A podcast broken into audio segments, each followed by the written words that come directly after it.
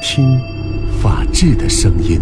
本环节根据真实案例改编，来源于民主与法治社、郑州人民广播电台、汽车九一二联合出品。我们来进入到今天根据真实案例改编的环节法则，了解一下今天的案情。刘静怡是安徽省无为县人。二零一四年的农历正月期间，经人介绍啊，刘静怡就和同县的一位叫方海波的小伙子相识，并谈起恋爱。经过大半年的相处呢，双方都比较满意。在没有办理结婚证的情况下呢，二零一四年的十月五号，两个人啊就按照当地的风俗举行了婚礼。在两人恋爱以及举办婚礼期间呢，方海波为刘静怡购买了价值总计是五千九百四十五元的黄金首饰，并在婚礼的当天呢支付了礼金三万块钱。刘静怡的陪嫁物啊有空调一台，还有洗衣机一台。那这两台家电的购买总价呢是四千两百元。新婚燕尔原本以为是幸福无比的，但是因为两个人的性格上的差异呢，在结婚之后啊，小夫妻俩的矛盾真是不断，还逐渐由小吵变成了大吵，加之缺少必要的沟通，双方的矛盾呢是越积越深。既然你嫌弃我，我也不在你这里受气了。什么意思？明天我就回娘家，回去就别回来。谁稀罕回来？走之前说清楚啊，到底回不回来？不回来。谁爱跟你过，谁就跟你过吧。这两个人啊，还结婚不到半个月，刘静怡一气之下回娘家了。二零一四年十月二十号，刘静怡前脚刚回娘家，方海波后脚呢就来到了安徽省无为县人民法院，一纸民事诉状，将刘静怡及其父母一同推上了被告席。要求什么呢？他呀想让刘静怡及其父母返还彩礼。九万八千一百八十元，还要赔偿他名誉损失费三万元，以及精神损失费两万元。原告方海波，你为什么要求被告刘静怡返还彩礼钱呢？他不跟我过了，当然还我们家的钱。谁不跟你过了？刚结婚你就嫌弃我，天天挑刺儿，谁受得了？受不了就散伙呗。散伙就散伙。结婚的彩礼九万多，还有名誉损失费、精神损失费，你都得赔我吧。九万多彩礼哪有九万多？你信口胡喷呢？你也就三万，哪来的九万呀？还有那那啥名誉损失、精神损失，要赔也是你赔我呀。还有啊，我陪嫁的东西还在你们家放着呢。就在为官司连续奔波期间，刘静怡发现自己身体变了啊，常常感到恶心想吐。刘静怡就到当地的乡卫生院进行了检查。啊，医生，我这是怎么了？我什么病？天天恶心的难受死了。啊，没病，你这是怀孕了。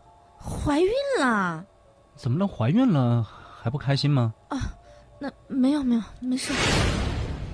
得知自己怀孕之后呢，对于腹中这个孩子是留还是不留，刘静怡非常的犹豫，就和自己的父母商量起来。妈，你说，这这孩子留不留啊？哎，这个留不留取决于你，这个事儿你必须让他们老方家知道。妈，要是打掉，我真的是不忍心呀！你看，我也这么大年纪了，我跟方海波是有矛盾，但这个孩子是无辜的，一条命呀！唉，是啊，这孩子都是妈身上的肉，我也能理解。要是你能处理好这个孩子的抚养问题，妈也支持你留下这个孩子。你也不小了，就算跟他方海波过不下去是吧？有个孩子在身边，你将来老了有个保障啊。这看孩子的事儿呢，我倒愿意帮你，你倒不用操心。妈，谢谢你。你看，我我我闹这一出，给你们丢脸了。哎，傻孩子，谁愿意这样啊？说这话干啥？你好好的，妈都能接受。那，那我就留下这个孩子了。行啊。在接下来的诉讼当中呢，刘静怡当庭提出自己怀孕了。呃。我怀孕了，我要求方海博支付孩子的抚养费。怀孕了，哼，谁的种啊？什么意思？你你你说这话什么意思？不是你的是谁的呀？咱俩结婚之后，你是一一直拒绝跟我同居，咱俩就没有发生过性关系，这孩子根本不可能是我的。你，你胡说八道！我胡说八道，你自己心里清楚。行，行，方海博，我会证明给你看的，你要为你今天说的话负责。刘静怡呢，她是一个老实本分的农家女孩，深受传统思想的这种婚恋教育，所以对于恋爱啊、婚姻、啊、家庭非常看重的。而方海波的话呢，就明摆着指责刘静怡你不守妇道。可是夫妻之间那点事儿，谁又能说得清呢？谁又能道得明呢？刘静怡啊，有口难辩，就望着跟自己同坐一个被告席上的父母，一脸难堪呐。看到旁听席上的亲朋好友是交头接耳、窃窃私语，这刘静怡感觉到莫大的耻辱，满脸的泪水啊。方海波拒绝承认刘静怡腹中的孩子，让刘静怡是又气又恨。为了还自己一个清白，刘静怡没出法院大门，就来到法院。继续立案了，啊，以方海波为被告，向无为县法院提起一般的人格权的诉讼，并申请对胎儿做亲子鉴定，以证明方海波和胎儿之间存在亲生的血缘关系。在申请了鉴定之后呢，鉴定机构的法医就明确告诉这刘静怡和方海波啊，说如果你现在要做这个亲子鉴定，胎儿是保不住的，你只能等到孩子生下来之后再做亲子鉴定。法医一句话让刘静怡陷入了两难境地。亲子鉴定完全可以等到孩子生下来再做，可问题就是方海波索要彩礼的官司在紧逼着呢。更重要的就是方海波矢口否认这腹中的孩儿是自己的。官司一旦输了，那自己的名誉呢会彻底毁了。虽然等到孩子生下来可以通过亲子鉴定来证明自己的清白，可到那个时候谣言不知道传成啥样呢？真的就不能还自己清白了吗？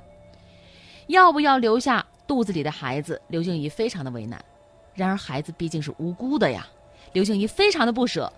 所以在两难之下，刘静怡多次找到方海波商量。怎么又来了你？海波，我求你了，你很清楚这孩子是咱俩的，不可能是别人的。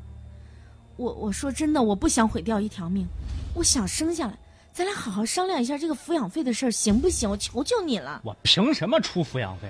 这孩子不是我的，我为什么要养？方海波，你说这话就没意思了。咱俩是可以不过，但孩子是无辜的呀。不想跟你说这个事儿啊，你走吧，走吧，走吧，别再来找我了。咱有事儿法庭上说去。方海波，我再跟你说一次，我只等你二十四个小时。二十四小时之后，你要不给我明确的答复，我就要医院打掉这个孩子。我也跟你说一句，你爱咋咋地。